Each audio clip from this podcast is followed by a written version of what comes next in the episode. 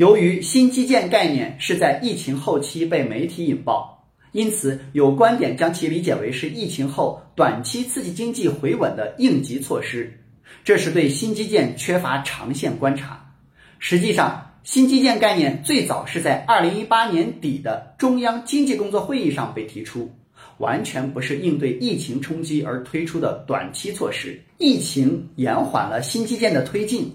但疫情期间。大数据、人工智能、云计算等等数字技术在经济防控和保持国民经济发展韧性方面的价值凸显，在线教育、远程办公等产业互联网业务爆发，则对新基建提出了新的更高的需求。因此，二零二零年三月四日，中央政治局常委会议进一步强调了新基建的重要性。由此可见。学术界关于新基建是否能在疫情后经济回稳方面挑大梁的争论，实际上是对新基建战略价值的低估。那么，如何从中长期的战略视角来看待新基建的价值？关注我，了解更多信息。需要结合数字中国战略来统筹考虑。十八世纪中叶后，人类制造出第一台有实用价值的蒸汽机，真正投入生产。这是第一次工业革命的主要标志，推动了机器普及和使用，人类进入蒸汽时代，从此扭开了经济快速增长的阀门。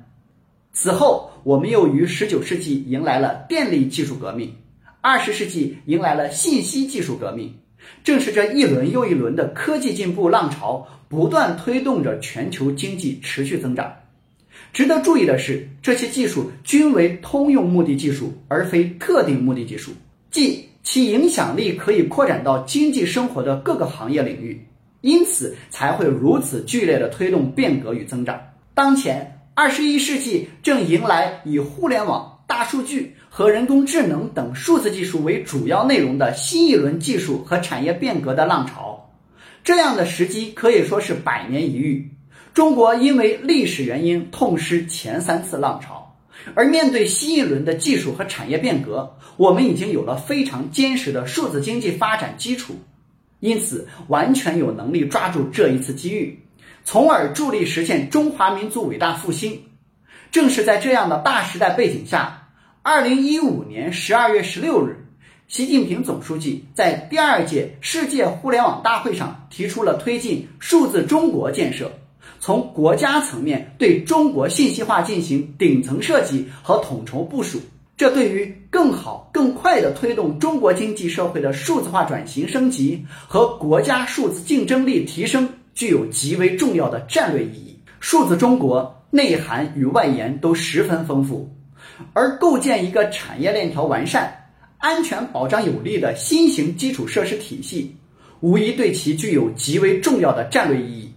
实际上，如果我们回溯互联网行业二十多年的发展史，就可以发现，正是以一九九三年启动的金子工程为典型代表的信息基础设施能力打造，才为数字经济的持续发展奠定了坚实的基础。因此，传统基建契合的是工业经济全球化加速发展和全球制造业梯度转移这个时代背景。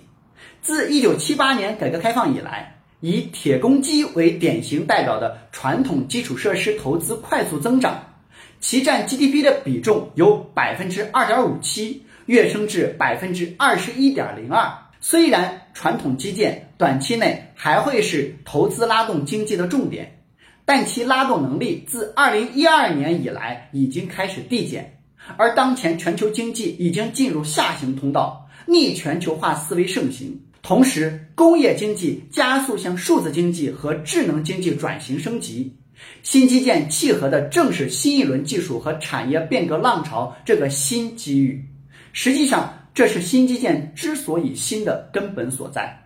与数字中国战略一脉相承。它虽然目前投资体量还很有限。但其对各行各业降本增效、提高全要素生产率和促进整个经济中长期高质量发展方面的贡献度正处于快速爬升阶段，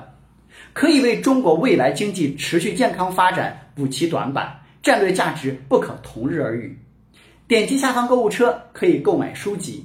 关注我可以免费获取资料，欢迎转发分享。谢谢你。